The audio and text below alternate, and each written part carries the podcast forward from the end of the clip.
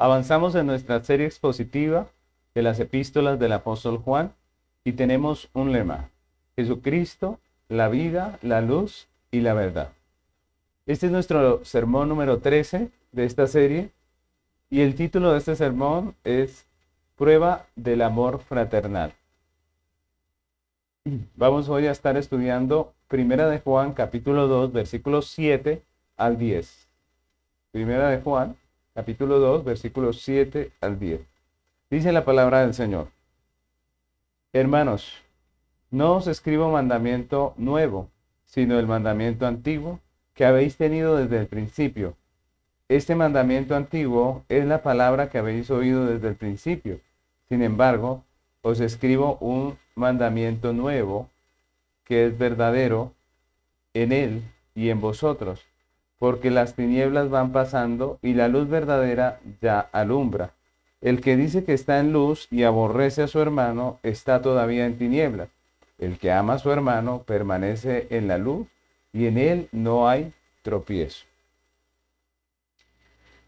En la palabra del Señor encontramos muchas eh, narraciones de la vida de los hombres y en muchas de esas narraciones encontramos diferentes pecados. La Biblia no oculta el pecado de las personas en las historias que narras, incluso el pecado de, los creyentes. La Biblia los expone allí, los muestra claramente.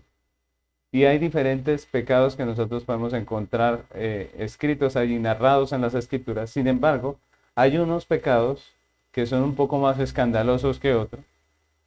Unas actuaciones de las personas eh, que en su pecado son injustas, que son un poco más escandalosas que otras, ¿no? Uno de esos eh, pecados que causa eh, un poco de escándalo es el pecado de Caín. Es uno de los pecados famosos de las escrituras. Y, y ese pecado es cuando Caín mata a su hermano Abel, ¿cierto? Es un pecado que la gente condena con vehemencia eh, incluso el nombre de Caín se usa para hablar de una persona muy perversa, muy mala, ¿cierto?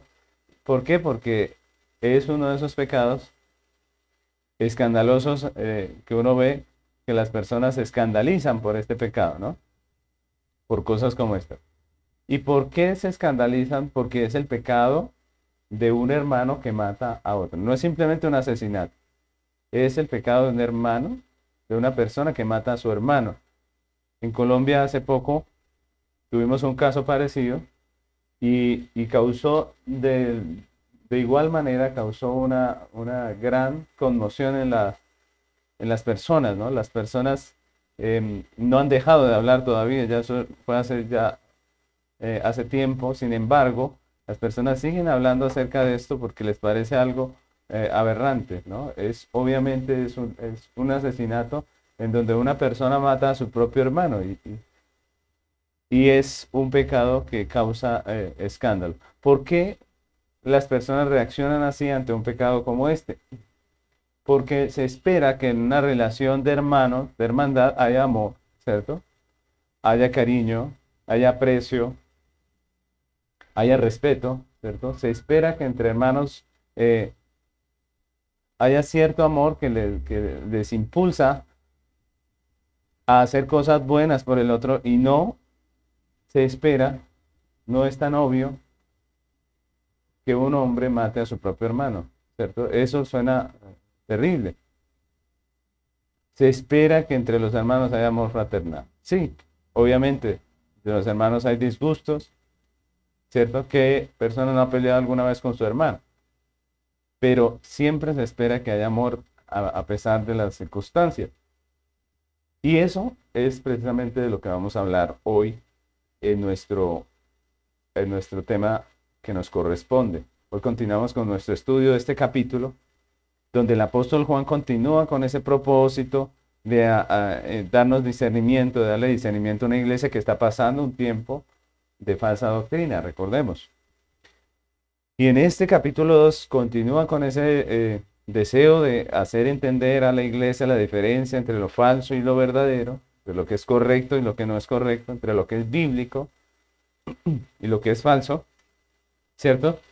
Y lo está haciendo a través de unas pruebas. Recordemos que ya hemos visto la prueba del cimiento doctrinal. La doctrina es una buena prueba de que una persona, de que un maestro, de que una enseñanza es verdaderamente cristiana o no lo es, ¿cierto?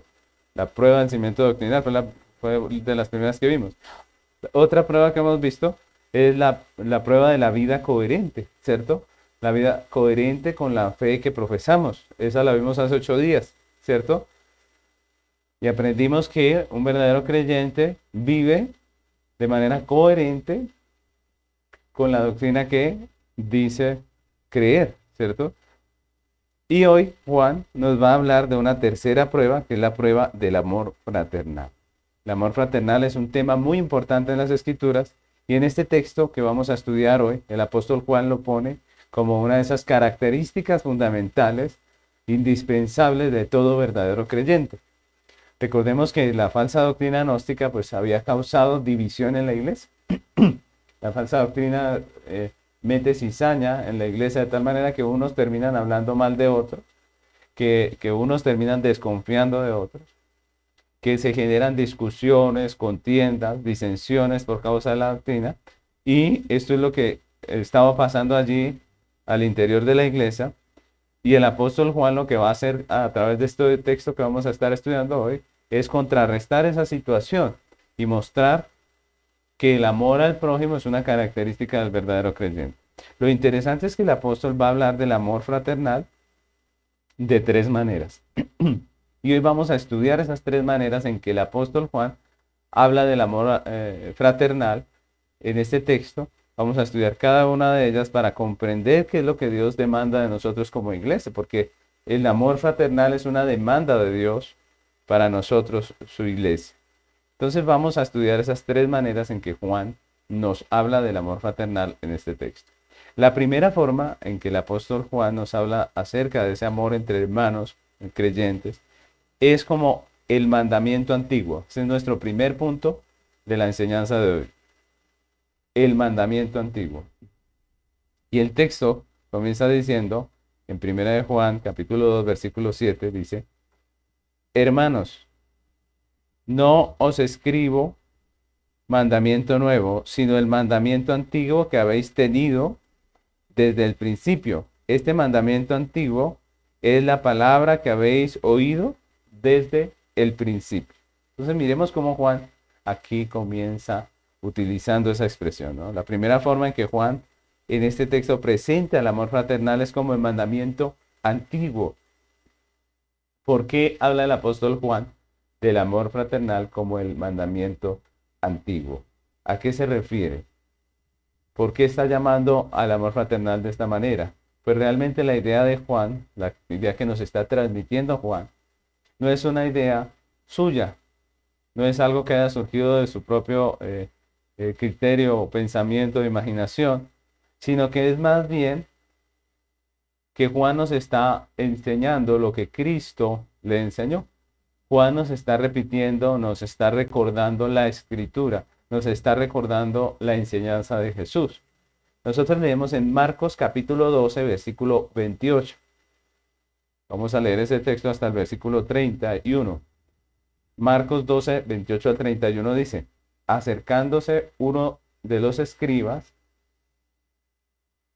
que los había oído disputar y sabía que les había respondido bien, le preguntó, ¿cuál es el primer mandamiento de todos? Jesús le respondió, el primer mandamiento de todos es, oye Israel, el Señor nuestro Dios, el Señor uno es. Y amarás al Señor tu Dios con todo tu corazón y con toda tu alma y con toda tu mente y con todas tus fuerzas. Este es el principal mandamiento. El segundo es semejante. Amarás a tu prójimo como a ti mismo. No hay otro mandamiento mayor que estos. Miren el texto eh, que estamos leyendo porque es la enseñanza de Jesús. Obviamente Juan participó de esta enseñanza porque era uno de los apóstoles. Él estaba allí sentado aprendiendo, tal vez tomando nota, ¿cierto? Porque cuando nos habla aquí en este texto que estamos estudiando hoy, pues Él nos vuelve a tocar este tema del mandamiento antiguo. Cuando la Biblia habla aquí del prójimo, cuando Jesús se refiere al prójimo, es interesante esa palabra porque si nosotros vemos esa palabra lo que habla es acerca del próximo. Eh, esa es realmente una traducción de esa palabra. Próximo, el prójimo es el próximo, ¿cierto? La persona próxima. ¿Qué quiere decir? La persona cercana. Y, cuando la Biblia nos habla del prójimo, se está refiriendo a las personas que Dios en su divina providencia ha colocado alrededor nuestro. Miren que, Dios eh, nos llama a amar al próximo o al prójimo, ¿cierto? Es decir, a, las personas, a las personas que Dios puso a nuestro lado, que Dios puso cerca. Nosotros a veces pensamos que tenemos una obligación para con todo el mundo, ¿sí? Pero la Biblia nos dice o nos enfatiza la, la prioridad que Dios nos pone aquí en este texto son las personas que Él puso a nuestro lado. Que a veces soñamos, hay personas que sueñan con ser misioneros en el África e ir eh, a las naciones y enseñarle a todo el mundo, pero la Biblia realmente nos está hablando de la persona que Él nos puso a nuestro lado, de esa persona que trabaja con nosotros, de esa persona que estudia con nosotros, de esa persona que Dios pone a nuestro lado, de ese familiar que Dios puso a nuestro lado, de esa persona que está cerca de nosotros, el próximo. Y por eso, cuando Juan nos habla aquí acerca del amor fraternal, es decir, del amor entre hermanos, nos, nos vuelve a esta enseñanza de Jesús, porque los hermanos de la congregación hacen parte de nuestro, de nuestro prójimo, ¿cierto? De las personas próximas que Dios puso a nuestro lado. Somos miembros de una congregación local por la gracia del Señor y por la soberanía de Dios. Dios nos puso en ese lugar. A veces nosotros menospreciamos eso que Dios hizo. Cuando, cuando nosotros fácilmente salimos de una iglesia y nos vamos para otra, estamos menospreciando esas personas que Dios puso a nuestro lado. Porque es Dios el que nos da las relaciones que tenemos. Fue Dios el que nos hizo nacer de una mamá, por ejemplo. ¿Cierto? Y es por, por la soberanía de Dios que somos hijos de, de eh, una mujer específicamente, ¿cierto? O de un hombre específicamente, nuestros padres. Y también somos nosotros parte de, una congregación por la soberanía de Dios. Las personas que integran la congregación han sido puestas por la soberanía de Dios. Y es Dios el que puso esas personas a nuestro lado. Entonces la, Biblia nos muestra que nuestras, nuestro prójimo son las personas que Dios puso a, a, nuestro lado. Por eso Juan nos está hablando de los hermanos de la congregación como nuestro prójimo, ¿cierto? Y Juan evoca estas palabras de Jesús porque los hermanos de la congregación son ese eh, prójimo. Y la pregunta es, en este texto que acabamos de leer acerca de Jesús, cuando le preguntan a él, ¿cuál es el primer mandamiento de todos? ¿Por qué Jesús responde así? ¿Por qué Jesús habla de esto? Si nosotros miramos los diez mandamientos que estudiamos en Éxodo, el primero no es este. ¿El primero cuál es? ¿Cierto? Recuerdan que no es, no es amar a Dios, precisamente. Dice, empieza hablándonos acerca de la idolatría, de que solamente debemos tener un Dios, de que solo hay un Dios, ¿cierto? Pero ¿por qué Jesús usa este, este texto o habla acerca del amor a Dios como el primer mandamiento? Y es interesante, ¿no? La pregunta es, ¿no se sabía los mandamientos? Obviamente que sí se los sabía, ¿cierto? Obviamente que los conocía porque Él es el autor. Sin embargo, lo que está haciendo aquí Jesús no es, no es eh, contrariando o, yendo en contra de lo que la, ley dice. Todo lo contrario, si nosotros miramos, lo que él está haciendo es citar dos textos de la ley. Porque esas dos cosas que dice Jesús acerca del amor, el amor a Dios y el amor al prójimo, esas dos cosas que dice ya estaban escritas en la ley. Él lo que, lo que está haciendo es citándolas. Eh, leemos, por ejemplo, en Deuteronomio que dice, y amarás a Jehová tu Dios de todo tu corazón y de toda tu alma y con todas tus fuerzas. Ese es el texto que está citando Jesús en el primer mandamiento. El segundo que dice Jesús está en Levíticos 19, 18, que dice, no te vengarás ni guardarás rencor a los hijos de tu pueblo, sino amarás a tu prójimo como a ti mismo. Yo Jehová, miren que sí es parte de la ley. Lo que Jesús está enseñando aquí es que la ley es el resumen, eh, eh, perdón, el amor es el resumen de la ley, ¿cierto? Miren esto, los diez mandamientos son el resumen de toda la ley de Dios. Recordemos que la ley de Dios no son solo los diez mandamientos, ¿no? Hay muchos mandamientos en la Biblia, pero los diez mandamientos resumen el, completo de la ley. Y esos diez mandamientos se resumen en el amor, dijo Jesús, en el amor a Dios como eh, nuestro Dios sobre todas las cosas, con todo nuestro ser, con todo nuestro corazón, con toda nuestra vida, con toda nuestra alma, con toda nuestra fuerza, pero también el amor a nuestro prójimo como a nosotros mismos. En eso se resume la ley. Y es lo que Jesús nos está enseñando. Si nosotros vemos los primeros mandamientos de la ley de Dios, nos hablan acerca de nuestra relación con Dios, ¿cierto? De cómo amar a Dios, ¿cierto? De, cómo reverenciar su nombre. Los primeros mandamientos nos hablan de nuestra relación con Dios y los, eh, los que continúan, los primeros cuatro nos hablan de la relación con Dios y los siguientes nos hablan de nuestra relación con el prójimo, ¿cierto? De cómo debe ser esa relación con el prójimo, del amor hacia, hacia el prójimo. La primera parte nos habla de nuestro deber de amar a Dios y la segunda de nuestro deber de amar al prójimo. Y eso es interesante, ¿no? Ahora, lo, lo que vemos en esos diez mandamientos es que como es una sola ley, aunque podríamos dividirlos así, de que la primera parte nos habla de nuestra relación con Dios y la segunda de nuestra relación con el hombre, con el prójimo, la realidad es que nosotros vemos que como la ley es una, nosotros no podemos amar a Dios sin haber amado a nuestro prójimo y no podemos amar a nuestro prójimo sin amar a Dios. Y eso es interesante. Juan precisamente más adelante nos va a hablar de esto y va a decir que, que, es imposible decir que amamos a Dios si no amamos a nuestro hermano. Lo que nos está mostrando Juan es que los mandamientos, que la, ley nos habla del amor fraternal. Es decir, el amor fraternal no es algo nuevo en la Biblia ni en, ni en nuestra relación como iglesia, sino que el amor a Dios es el mandamiento antiguo. Los mandamientos nos están diciendo que amemos al prójimo y por eso Juan dice que es el mismo mandamiento antiguo, la palabra que hemos escuchado desde el principio, y también nos hablan del amor a Dios, que es el primer mandamiento. Recordemos que Dios puso los mandamientos en el corazón del hombre desde que lo creó. Así que este es el mismo mandamiento antiguo que hemos recibido de Dios. Desde que nos creó, sabemos que debemos amar a nuestro prójimo. Por eso cuando empezamos hablamos de lo terrible que es el hecho de que una persona mate a su hermano. Porque está escrito en nuestros corazones que debemos amar a nuestro prójimo, a las personas que Dios nos puso a nuestro lado. El apóstol Juan lo escribe de esta manera en su carta a los romanos. Romanos capítulo 13, versículos 8 y 9. Leámoslo hasta el 10. Romanos 13 del 8 al 10 dice la palabra del Señor. No debáis a nadie nada, sino el amaros unos a otros, porque el que ama al prójimo ha cumplido la ley.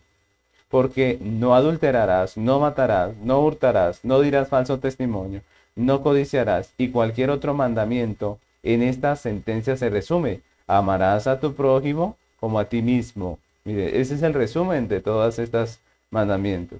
Dice, el amor no hace mal al prójimo, así que el cumplimiento de la ley es el amor. Así que el verdadero creyente ama a su hermano y el que ama a su hermano pues no le mata, ¿cierto? No le difama, no levanta contra él falso testimonio, no le engaña y eso es lo que nos dice la escritura. Entonces miren cómo el mandamiento del amor a nuestro prójimo, del amor fraternal, pues viene a ser un mandamiento que ya estaba en las escrituras y por eso Juan lo llama el mandamiento antiguo. Los gnósticos estaban dejando en evidencia su corazón impío cuando causaban divisiones en la, en la congregación. Cuando empezaron a causar divisiones, hacer que el uno odiara al otro, que el uno hablara del otro, ¿cierto? Cuando empezaron a meter cizaña, pues los gnósticos estaban manifestando que no son creyentes, que no aman a su, a su prójimo, ¿cierto? Y por eso Juan escribe aquí en este texto acerca de esa situación. Juan pone en evidencia la realidad del corazón de estos hombres, recordando a la iglesia el mandamiento antiguo. Y con estas palabras Juan nos hace reflexionar acerca de nuestro propio cristianismo, ¿cierto? Esa es la idea.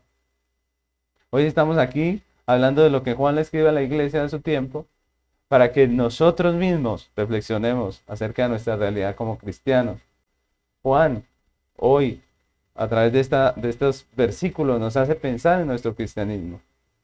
Si somos creyentes, pertenecemos a una familia, pertenecemos a una congregación, Y todos nosotros como hermanos tenemos al mismo Padre. Todos nosotros somos hermanos en Cristo. Tenemos una relación fraternal con los demás creyentes. Es lo que la Biblia nos enseña. Nosotros tenemos una relación fraternal. No son simplemente personas que vienen a la misma iglesia. No, somos hermanos. Somos familia, ¿cierto? Y eso implica la responsabilidad del amor fraternal. Eso implica que nos debemos amar los unos a los otros, porque la Biblia nos lo demanda. E incluso en la Biblia encontramos que esa relación con los hermanos en la fe es mucho más importante que la relación que tenemos con nuestra familia física. Es mucho más importante que la relación que tenemos con, con nuestra familia física. Porque miren, miren, la Biblia lo pone de esta manera. Nosotros somos hermanos en la fe y nuestra manera de pensar, de creer, de sentir, de, de, de llevar la vida es muy parecida. Nosotros somos familia en, Dios, ¿cierto? Y muchas veces con nuestra familia que no es creyente no tenemos esa misma eh, relación porque sencillamente ellos y nosotros somos distintos. Ellos y nosotros pensamos de manera muy diferente, sus prioridades son muy diferentes a las nuestras, su manera de pensar, su manera de relacionarse con Dios es muy diferente. Pero entre nosotros los hermanos en la fe, pues compartimos las mismas situaciones, las mismas dificultades, compartimos las mismas luchas.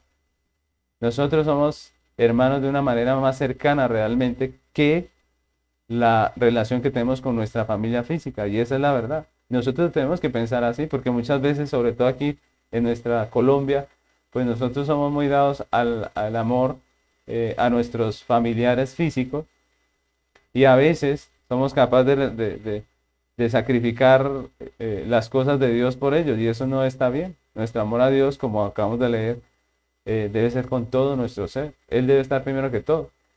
Y, lo segundo es que el amor a nuestros hermanos debe primar. Y eso es importante. Miremos detenidamente lo que el apóstol Pablo escribe a los hermanos de Romanos, de, del pueblo de, la iglesia en Roma, en Romanos capítulo 12, versículos 9 al 17. Romanos 12, del 9 al 17. Dice, el amor sea sin fingimiento. Miren, nos habla de la sinceridad, sea sin fingimiento. Aborrecer lo malo, seguir lo bueno. Amaos los unos a los otros con amor fraternal de hermanos. En cuanto a honra, prefiriéndonos unos a los otros.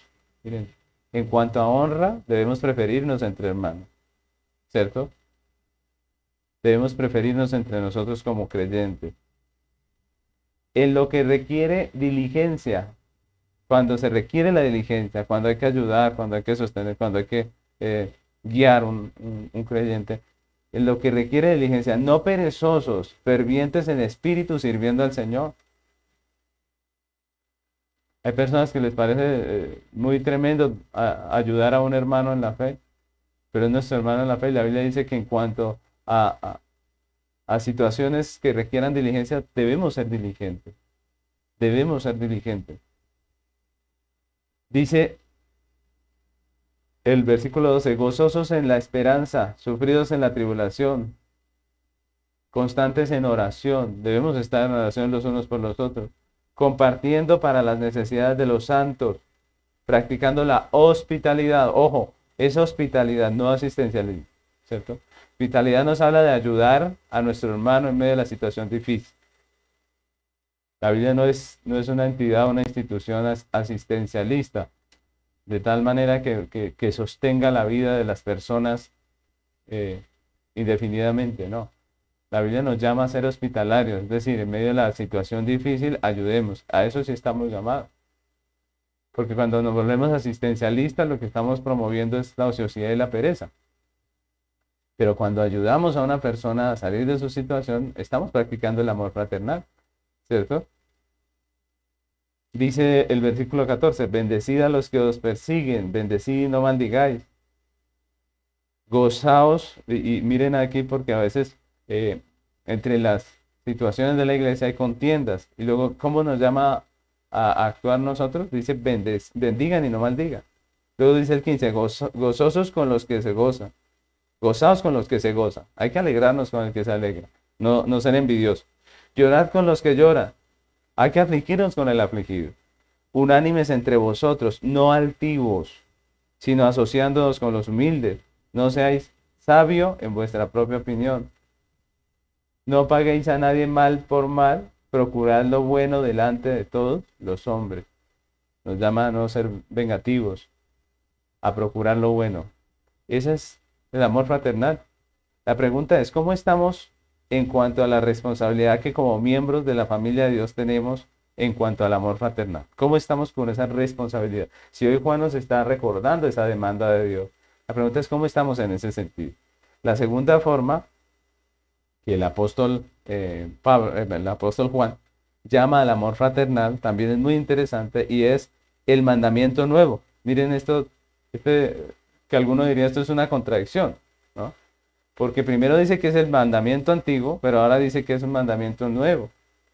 Y es interesante porque la Biblia muchas veces eh, utiliza esta forma de, hablar, ¿no? Habla de lo antiguo, pero también de lo nuevo. Y no es que se contradiga, no es una contradicción porque la Biblia siempre nos va a hablar de la misma doctrina antigua, recordemos que la, doctrina no es nueva, ¿cierto? La doctrina realmente viene desde antes, pero siempre hay una novedad en cuanto a que la Biblia nos muestra la doctrina de manera progresiva. Es decir, a medida que pasa el tiempo, nosotros vamos entendiendo o adquiriendo más elementos de la doctrina que nos dan claridad en las cosas que Dios nos quiere enseñar. Por eso Dios siempre habla de lo antiguo, pero también de lo nuevo. Entonces esa novedad no siempre es algo diferente, sino esa novedad nos, nos, nos habla de algo que se le agrega, o, más bien algo, que, algo nuevo que Dios nos está enseñando o revelando acerca del mismo mandamiento antiguo. Y eso es básicamente lo que vemos aquí. Miren, en nuestro texto dice, en el versículo 8, primera de Juan 2.8, dice, sin embargo, os escribo un mandamiento nuevo que es verdadero en él, Cristo, y en vosotros, porque las tinieblas van pasando y la luz verdadera ya alumbra. Entonces miren, antes decía que era el mandamiento antiguo, ahora dice que es un mandamiento nuevo. Esta segunda expresión tampoco es idea eh, exclusiva de Juan, ¿no? Tampoco es original de Juan. Al igual que en la anterior, él realmente lo que está haciendo es tomando una expresión de Jesús para hablarnos acerca del amor fraternal. Ah, aunque el Señor enseñó también que el amor fraternal es el mismo mandamiento antiguo, también Él usó la palabra nuevo mandamiento a referirse al amor fraternal y tiene una razón específica. Por ejemplo, miren Juan capítulo 13, versículos 34 y 35. Juan capítulo 13, versículos 34 y 35.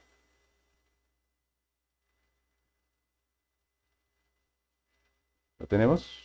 Miren lo que dice. Juan 13, 34 y 35 dice, un mandamiento nuevo os doy, que os améis unos a otros como yo os he amado, que también os améis unos a otros.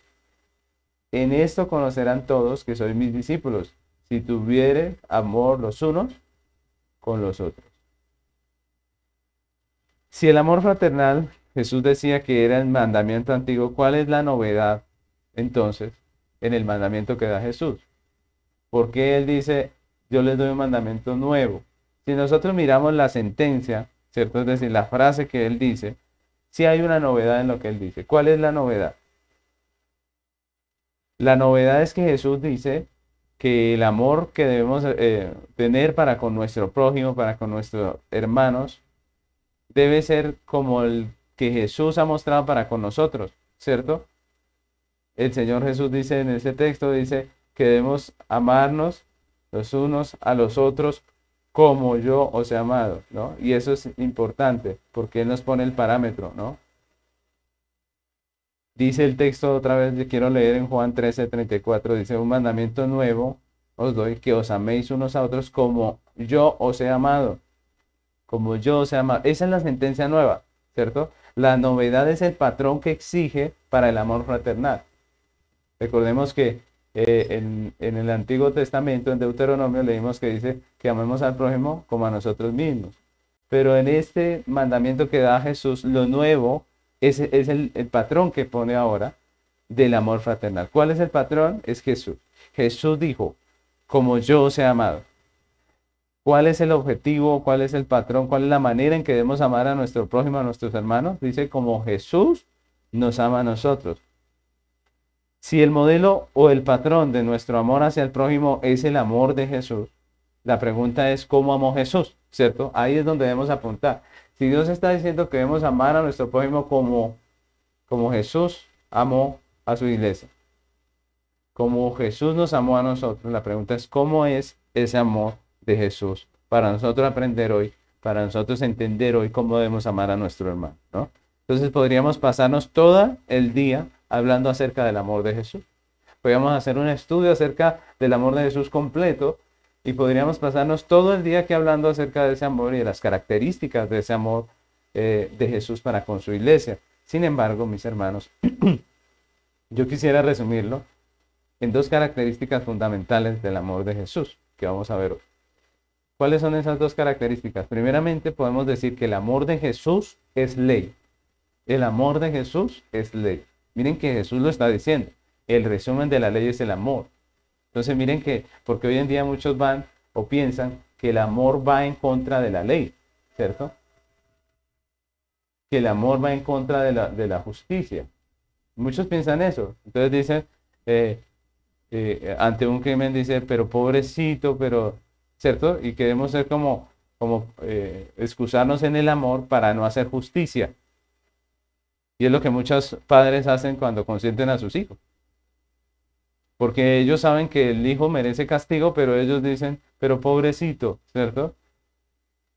Y allí estamos eh, pensando el amor de una manera equivocada.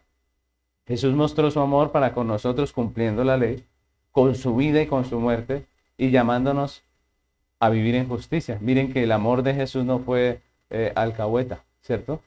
Sino que el amor de Jesús primero cumplió la ley, porque eso fue lo que hizo él en la cruz, y segundo, nos llamó a vivir en justicia. Jesús no dijo, pobrecita mi iglesia, rebajémosles un poco la norma. No, Jesús nos llamó a vivir en justicia.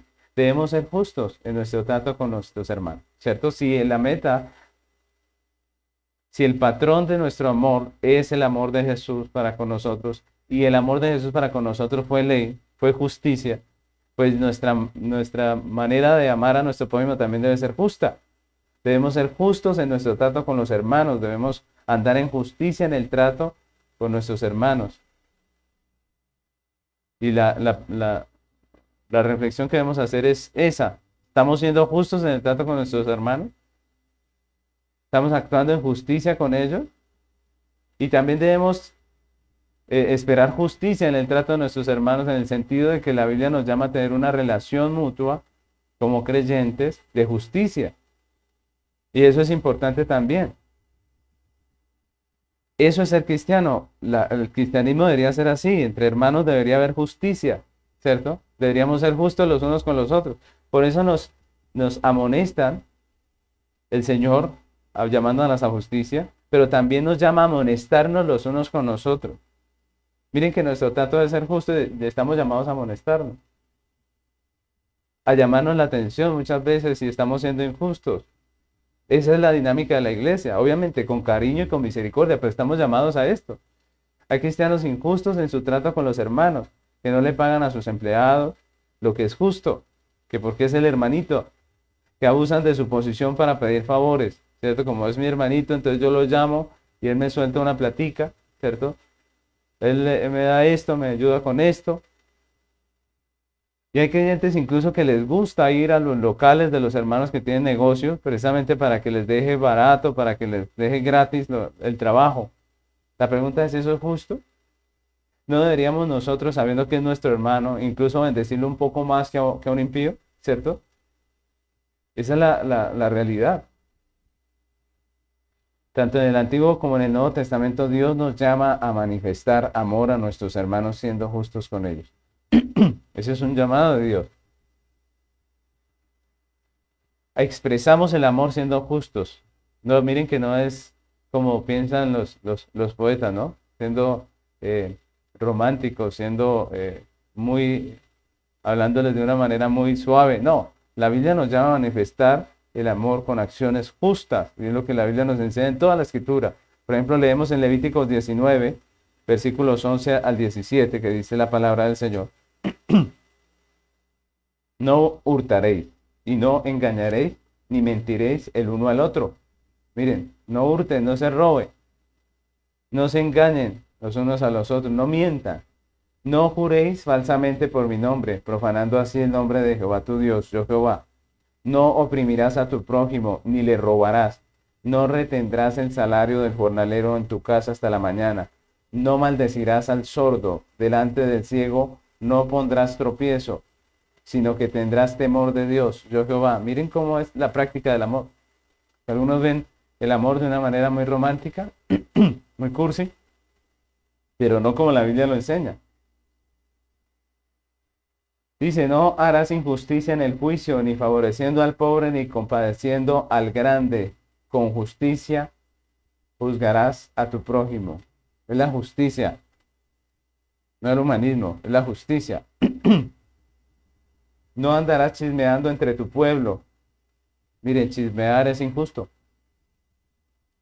Manchar la, la, dignidad, el nombre, el buen nombre de su hermano, eso es injusto. Al que le gusta el chisme. El chisme, el chisme tiene la.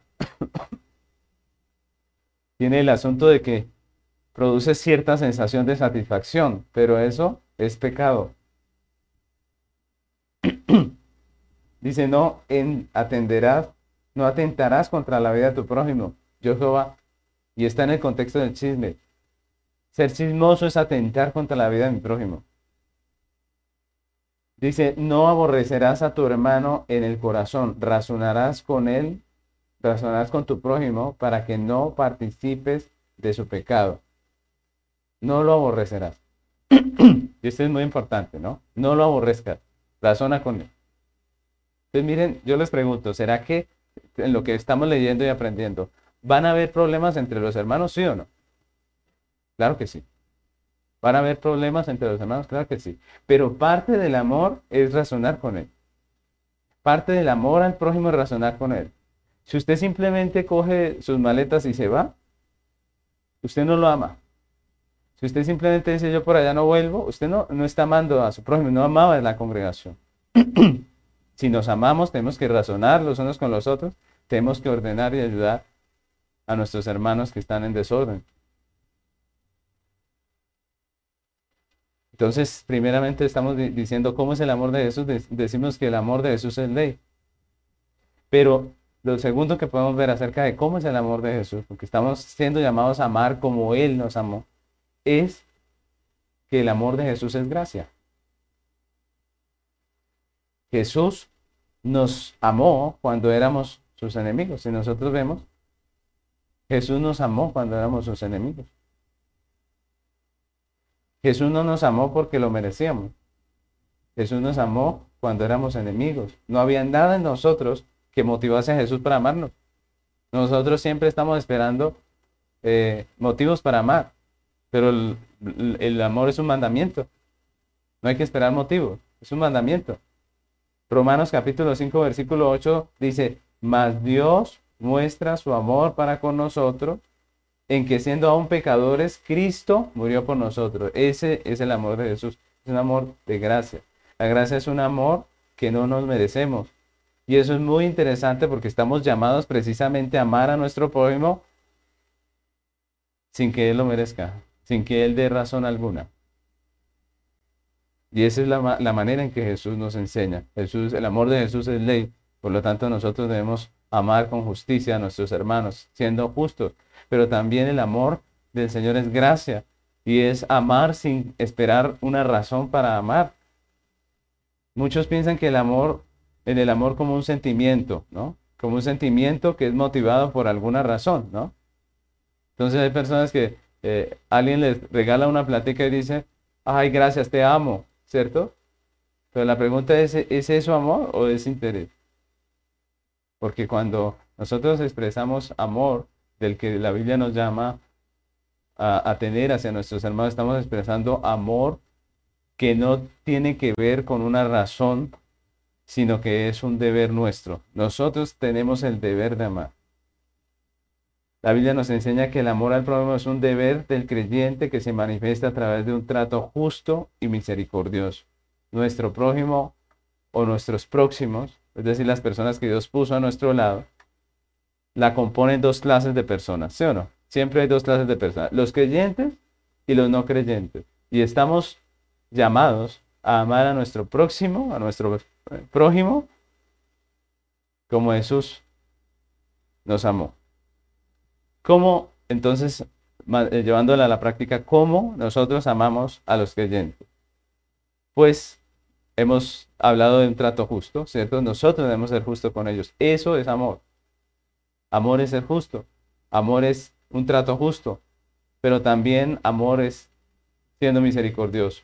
Entonces debemos ayudarles en su crecimiento en la fe. Debemos apoyarles en medio de las circunstancias. Debemos estar juntos con ellos. Miren, a veces las personas lo único que necesitan es alguien a quien escuchar. Alguien a quien escuchar una palabra, una frase de la Biblia, ¿cierto? O a veces lo único que necesita una persona es alguien que le escuche. El solo hecho de contar y, desahogarse de la situación que está viviendo, eso le da mucha tranquilidad al corazón de una persona. Y a veces las personas son agradecidas con uno y uno lo único que les prestó fue sus oídos para escuchar, ¿cierto? Porque somos hermanos, estamos ahí. Y eso es lo que la Biblia nos enseña. Ese es amor fraternal. Nos ayudamos eh, como hermanos, nos, amamos cuando nos ayudamos en el crecimiento, en la fe, cuando nos apoyamos, cuando estamos los unos con los otros, cuando nos enseñamos. Por eso la Biblia dice en Efesios capítulo 4, versículo 31 y 32, dice, quítese de vosotros toda amargura. Está hablando en el contexto de la relación de, hermanos en la iglesia. Dice, quítese de vosotros toda amargura, enojo, ira, gritería y maledicencia y toda malicia. Antes sed benignos unos con los otros, misericordiosos, perdonándoos unos a otros como Dios también os perdonó a vosotros en Cristo. Constantemente nosotros leemos en las cartas, eh, leemos en los libros eh, históricos, en todo momento Dios está hablándonos de ese amor al prójimo. La manera de amar a los creyentes, entonces es siendo justos y misericordiosos con ellos. La manera de amar al prójimo no creyente, a los no creyentes, por ejemplo, eh, las personas que Dios pone al, al, lado nuestro en el trabajo, o nuestra propia familia que es impía. ¿Cuál será la manera de amarles? No es otra que compartiéndoles el Evangelio. Esa es la mejor manera de amar a nuestro prójimo, compartiéndoles el Evangelio. Nosotros a veces tenemos una idea un poco romántica de ayudar a, nuestro, a nuestra familia, ¿no? A veces decimos, si Dios me bendice, yo le compro el apartamento a mi, a mi sobrino, ¿sí? O le, le, hago le doy tanto dinero a, fulano de tal y pensamos como que esa es la forma de amarlo. Pero la pregunta, ¿usted se ha puesto a pensar qué va a hacer ese familiar impío con ese dinero, con esa casa? ¿Usted se ha puesto a pensar si eso le va a hacer bendición o le va a hacer maldición? Porque muchas veces nosotros pensamos en eso cuando pensamos en amar a nuestro prójimo. Pero la Biblia nos llama a amar a nuestro prójimo mostrándoles el camino que es Cristo enseñándoles el Evangelio. Eso debe ser lo primero. Muchas veces nos, con nuestra manera de pensar acerca del amor, que es equivocada, que es muy romántica, pero que no es bíblica, lo único que hacemos es participar de pecados ajenos. Y nosotros debemos reflexionar en eso. Cuando hablamos de nuestra familia en pie, debemos reflexionar en eso. No debemos pensar en la necesidad ocasional, en el momento, no. Pensemos en qué va a pasar o en qué va a ser de esa ayuda que nosotros vamos a dar.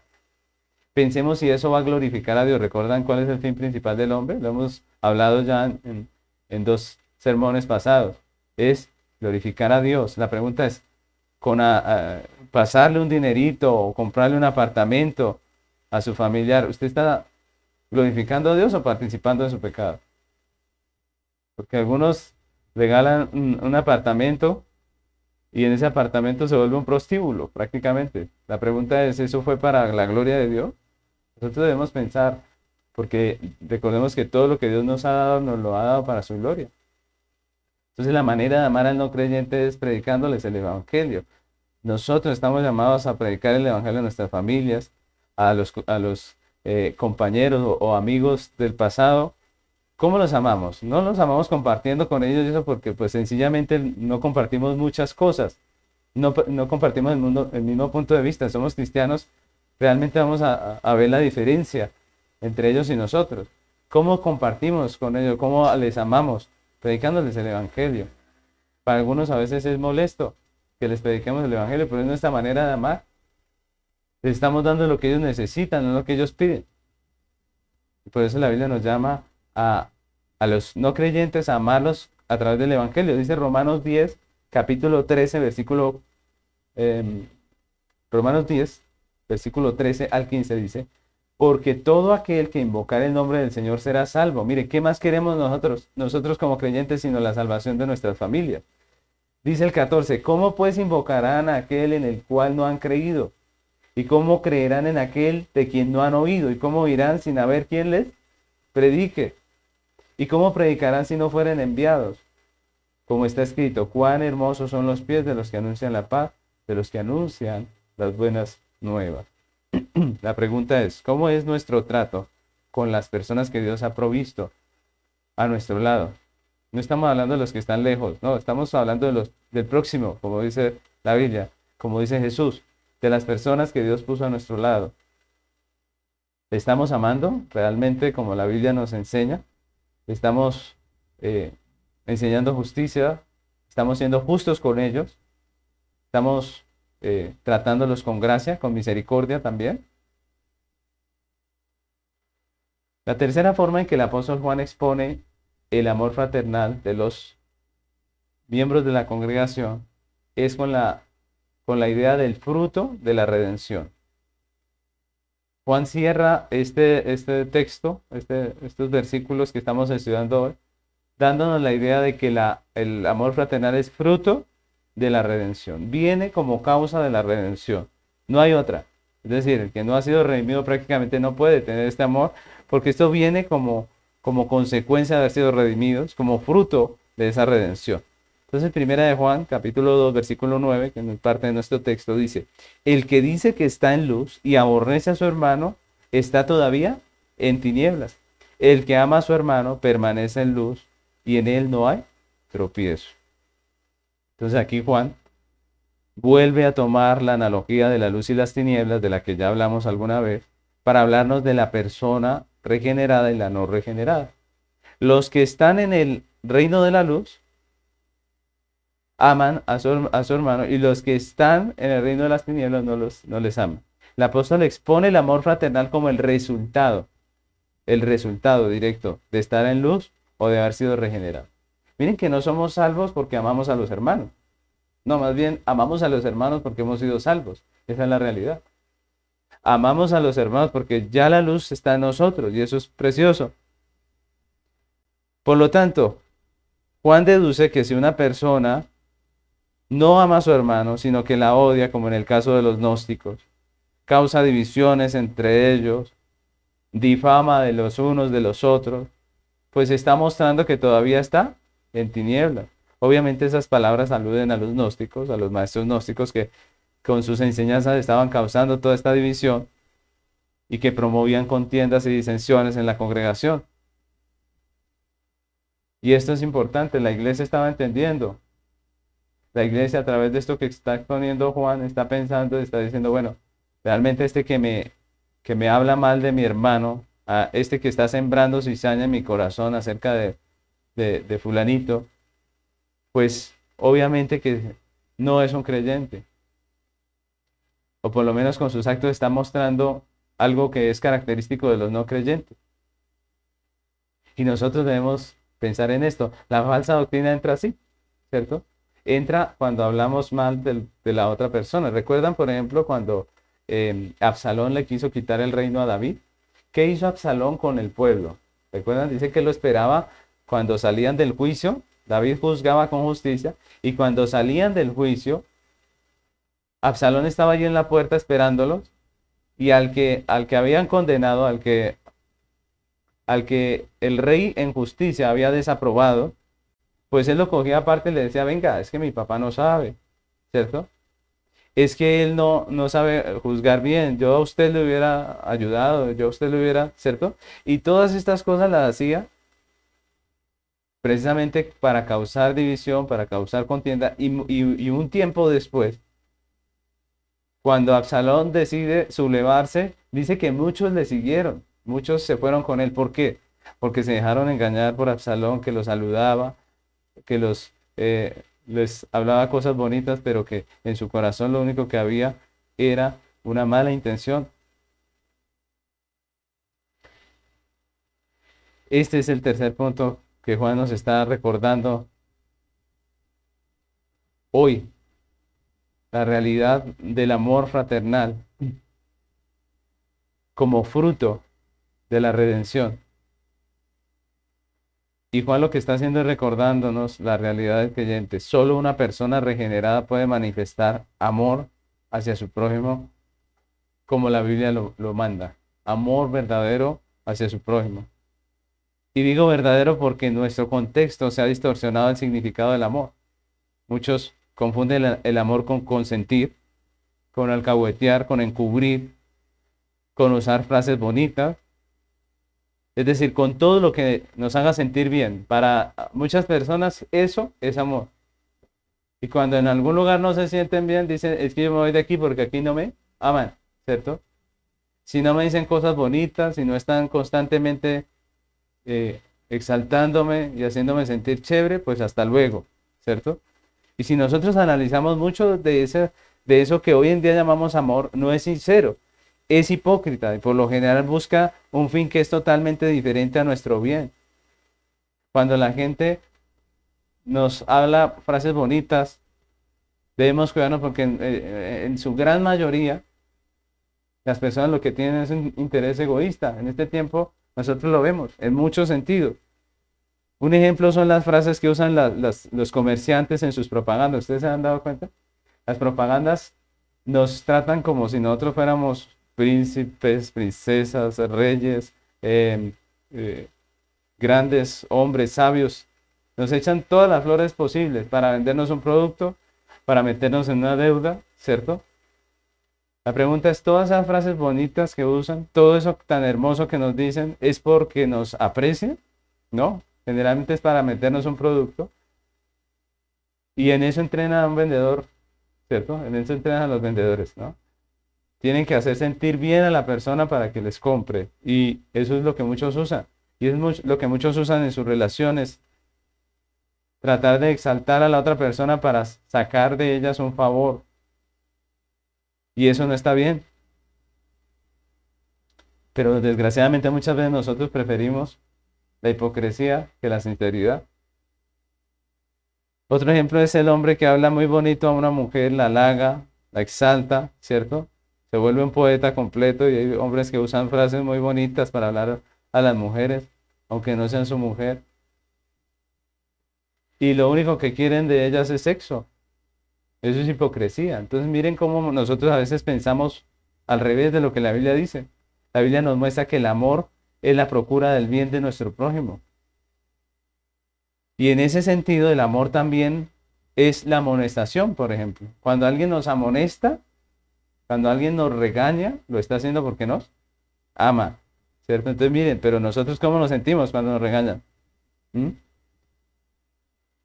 Parte del amor es la corrección, parte del amor es la disciplina porque eso sí promueve nuestro bien. Miren que nosotros pensamos al revés, siempre estamos contrarios a lo que la Biblia dice. Pero mm, sinceramente yo les invito a que pensemos, ¿a quién miramos con buenos ojos? ¿Al que nos halaga o al que nos corrige? ¿A quién preferimos?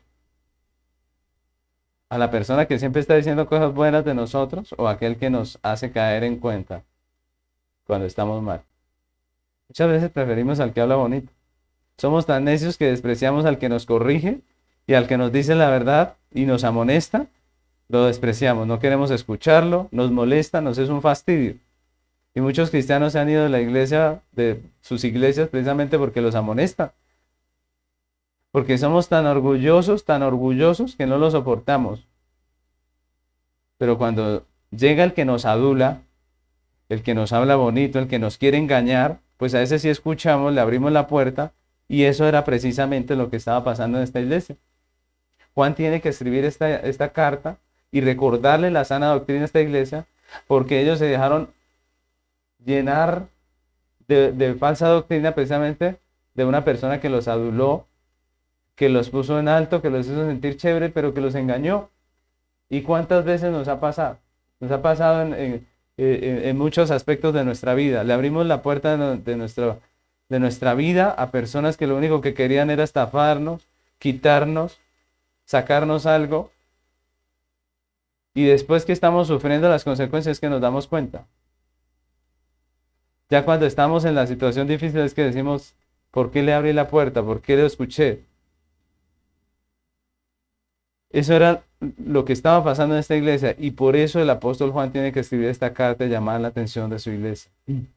Yo quiero que nos memoricemos este versículo que les voy a, citar aquí, Proverbios 27, 6. Acuérdense de este versículo, miren lo que dice. Proverbios 27, 6 dice, fieles son las heridas del que ama, pero importunos los besos del que aborrece. Fieles son las heridas del que ama. Pregunta, ¿el que ama hiere? Sí, la respuesta es que sí, muchas veces. Que ama hiere porque nos dice la verdad. Y nos duele, pero es la verdad. Pero esas son heridas buenas. Dice, fieles son las heridas del que ama. Y, la, y, y, luego dice, pero importunos los besos del que aborrece. Pregunta, ¿el que aborrece besa? Sí, besa con interés egoísta. El que aborrece nos halaga con un interés egoísta. Y ahí es donde nosotros debemos tener discernimiento. Ese es el discernimiento que debe haber tenido la iglesia a la que escribe Juan. Y es el discernimiento que debemos tener nosotros. ¿Por qué una persona de repente quiere ser nuestra amiga, nuestro amigo? ¿Por qué una persona de repente sintió afecto por nosotros? ¿Qué es un milagro o es un interés? ¿Es un deseo de nuestro bien o del bien del mismo? ¿Cierto? Es que nosotros debemos dejar de, dejarnos engañar de las personas y aprender a diferenciar cuando una persona nos ama sinceramente y cuando no nos ama. Juan nos dice que una evidencia de un corazón regenerado es que puede amar con verdadero amor a su prójimo, a su hermano. Puede interesarse genuinamente por su hermano, puede procurar verdaderamente su bien. No con palabras bonitas, sino con hechos, con acciones verdaderas. Y esa es la manera en que Dios a través de toda la escritura nos llama a amar. Mire Colosenses 3.12. Miren este texto tan hermoso de Colosenses 3.12 al 17. Miren lo que dice. Dice, vestidos pues como escogidos de Dios, santos, amados, de entrañable misericordia, de benignidad, de humildad, de mansedumbre, de paciencia, soportándoos unos a otros y perdonándoos unos a otros, si alguno tuviere queja contra el otro, de la manera que Cristo nos perdonó, así también hacedlo vosotros. Y sobre todas estas cosas vestidos de amor, que es el vínculo perfecto. Y la paz de Dios gobierne vuestros corazones, a la que asimismo fuisteis llamados en un solo cuerpo, y sed agradecidos. La palabra de Cristo more en abundancia en vosotros, enseñándoos y exhortándoos unos a otros en, en toda sabiduría cantando con gracia en vuestros corazones al Señor con salmos e himnos y cánticos espirituales. Y todo lo que hacéis, sea de palabra o de hecho, hacedlo todo en el nombre del Señor Jesús, dando gracias a Dios Padre por medio de él. Es claro el texto. Miren cómo es la relación entre hermanos. Miren que es una relación en la que puede haber una amonestación, una exhortación, una enseñanza, sin la necesidad de que nos llenemos de motivo. El, apóstol Juan nos recuerda que el verdadero creyente se conoce porque ama de manera práctica a su hermano. Y esto no quiere decir que no podamos tener diferencias entre hermanos, ¿cierto? De que, de que no podamos eh, sentirnos decepcionados a veces cuando un hermano actúa en contra de nosotros o actúa de una manera injusta contra nosotros. Obviamente que nos vamos a sentir mal obviamente que va a haber una indisposición. Lo que está diciendo el apóstol es que a pesar de esas situaciones, nosotros estamos llamados a amarnos. ¿Cómo? ¿Cómo es amarnos? Porque a veces nosotros pensamos que esto quiere decir aguante, ¿no? Aguante no es lo que la Biblia enseña. Nos amamos corrigiéndonos, ¿cierto? Nos amamos corrigiéndonos. Nos amamos siendo pacientes, recordando que todos somos pecadores.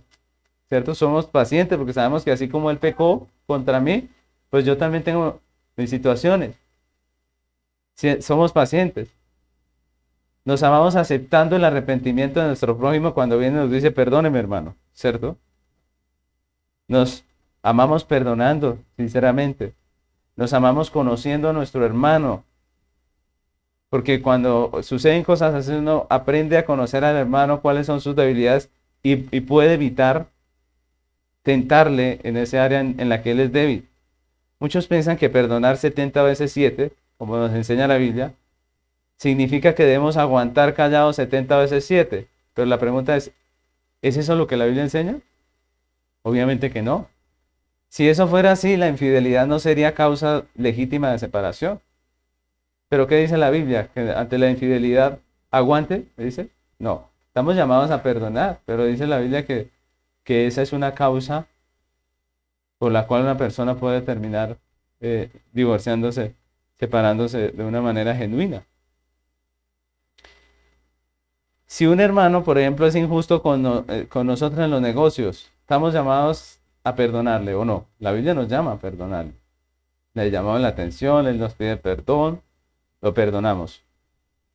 Pero obviamente como creyentes que entendemos cuál es su debilidad, cuál es su pecado, pues no volvemos a hacer negocios con Él. Por lo menos hasta que madure en el área financiera y, entienda cómo debe ser justo con sus hermanos, ¿cierto?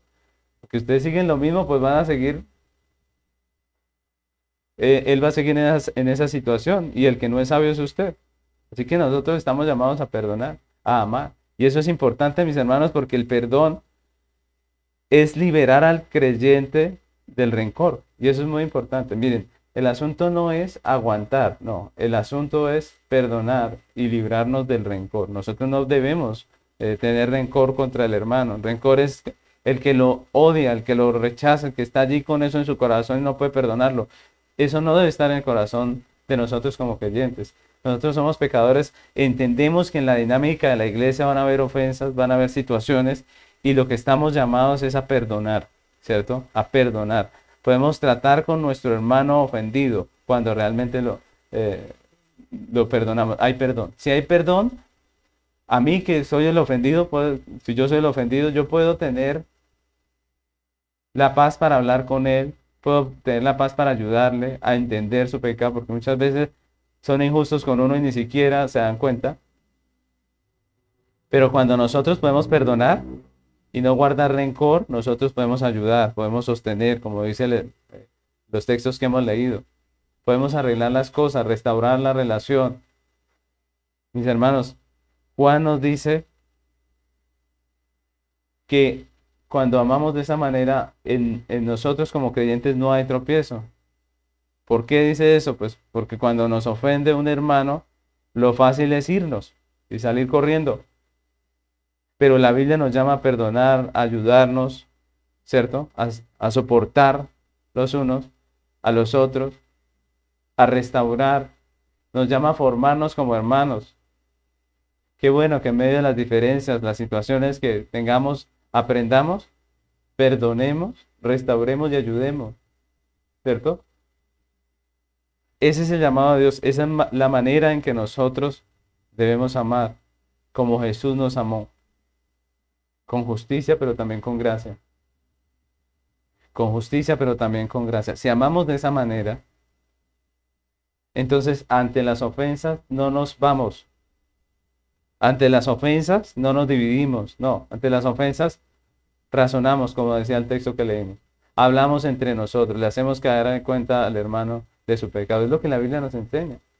Dice que el que hace caer en cuenta al, hermano de su pecado es algo que la Biblia exalta, ¿cierto? Recuerdan que la, palabra de Dios nos habla acerca de eso. Es bueno, es maravilloso, porque lo estamos librando de, de su injusticia. Recordemos que cuando uno es injusto, pues finalmente esa injusticia se paga. Pero cuando hacemos que nuestro hermano entienda y ordene su vida, pues ayudamos. Y ese es nuestro llamado. Es la diferencia entre un matrimonio cristiano y no cristiano. En medio de los matrimonios, en todo matrimonio hay discusiones, hay situaciones, hay contiendas. Pero cuando somos creyentes estamos llamados a restaurar, estamos llamados a sostener. La Biblia dice, lo que Dios no, no lo separa el hombre. Estamos llamados a perseverar, ¿cierto? Y esa es la diferencia. No guardamos rencor, solucionamos, aclaramos, razonamos, dice el texto, ¿cierto? Ese es amor fraternal. Y nosotros debemos practicarlo como iglesia. Una iglesia perfecta no es en la que no hay diferencias, sino en la que se arreglan esas diferencias conforme a la palabra de Dios. En la que podemos razonar con la Biblia, llegar a conclusiones bíblicas y restaurar la relación verdaderamente. Mis hermanos, hoy en día existe una restauración que no es restauración, un perdón que no es perdón. Simplemente se trata de hacer que fulano le pida perdón al otro y ya, pero eso no es lo que la Biblia nos enseña. Porque eso es guardar rencor. Muchas veces el que le, el que le pide perdón al otro tiene, lo tiene ahí en su corazón, guardado, ¿cierto? Y cuando vuelve y pasa algo, explota. Pero no estamos llamados a eso. Estamos llamados a solucionar el problema, la situación. A hacer entender lo que es justo, lo que la Biblia dice. Estamos llamados a, a tratar nuestros problemas como personas en Cristo, maduras. Yo les invito a que aprendamos hoy de lo que dice el apóstol Juan y podamos nosotros tener relaciones fraternales como la Biblia nos enseña. Yo quisiera concluir esta enseñanza con algunas preguntas de reflexión. ¿Cómo es nuestro trato con el prójimo que Dios ha puesto a nuestro lado? Con el prójimo que Dios nos ha provisto. Porque Dios nos ha provisto a los que tenemos a nuestro lado. ¿Cómo es nuestro trato? ¿Le estamos manifestando verdadero amor? ¿Amor fraternal? ¿Con nuestra vida, con nuestros actos, con nuestras palabras? ¿Le estamos amando por gracia a pesar de las circunstancias? ¿Le estamos tratando con justicia o estamos siendo aprovechados con esa persona? Porque muchas veces esa es la, cuestión. Aprovechamos ese vínculo de hermanos que tenemos y nos aprovechamos de él, de sus bienes, de lo que, de sus talentos. Le estamos enseñando justicia con nuestra vida y con nuestro ejemplo. Le estamos perdonando, le estamos ayudando a crecer. O somos como el, mundo que ya no queremos ni hablarle y estamos lejanos. Dios nos llama a una práctica real de amor fraternal, mis hermanos. Y yo les invito a que terminemos este tiempo orando al Señor, pidiéndole que nos ayude, que nos perdone cuando no hemos cumplido este mandamiento tan importante y que nos ayude a amar a nuestro prójimo como Él nos amó a nosotros. Oremos. Señor amado, agradecemos tu palabra, Señor, que hoy nos amonesta, tu palabra que hoy nos desnuda, Señor, ante tu justicia y tu santidad. Y nos pone claro que muchas veces nuestro corazón no ama como debiera. Perdónanos, Señor. Gracias por esta palabra que tú nos das hoy. Ayúdanos como creyentes a manifestar amor del que la palabra de Dios nos enseña. Señor, este mundo tiene una confusión en cuanto a esa palabra amor, pero tú nos has enseñado que el amor es un mandamiento el amor es un deber nuestro para contigo primeramente, pero también para con nuestro prójimo, con nuestros próximos, nuestros cercanos. Ayúdanos a amar a nuestros hermanos con justicia y con gracia. Ayúdanos a amarles de la manera que tu palabra nos enseña. Y ayúdanos a amar a los impíos que tú has puesto a nuestro alrededor, enseñándoles el Evangelio. Limpia nuestro corazón del pecado y guíanos, Señor, hacia una práctica verdadera de amor fraternal. Te damos muchas gracias, Padre, en el nombre de Cristo Jesús. Amén.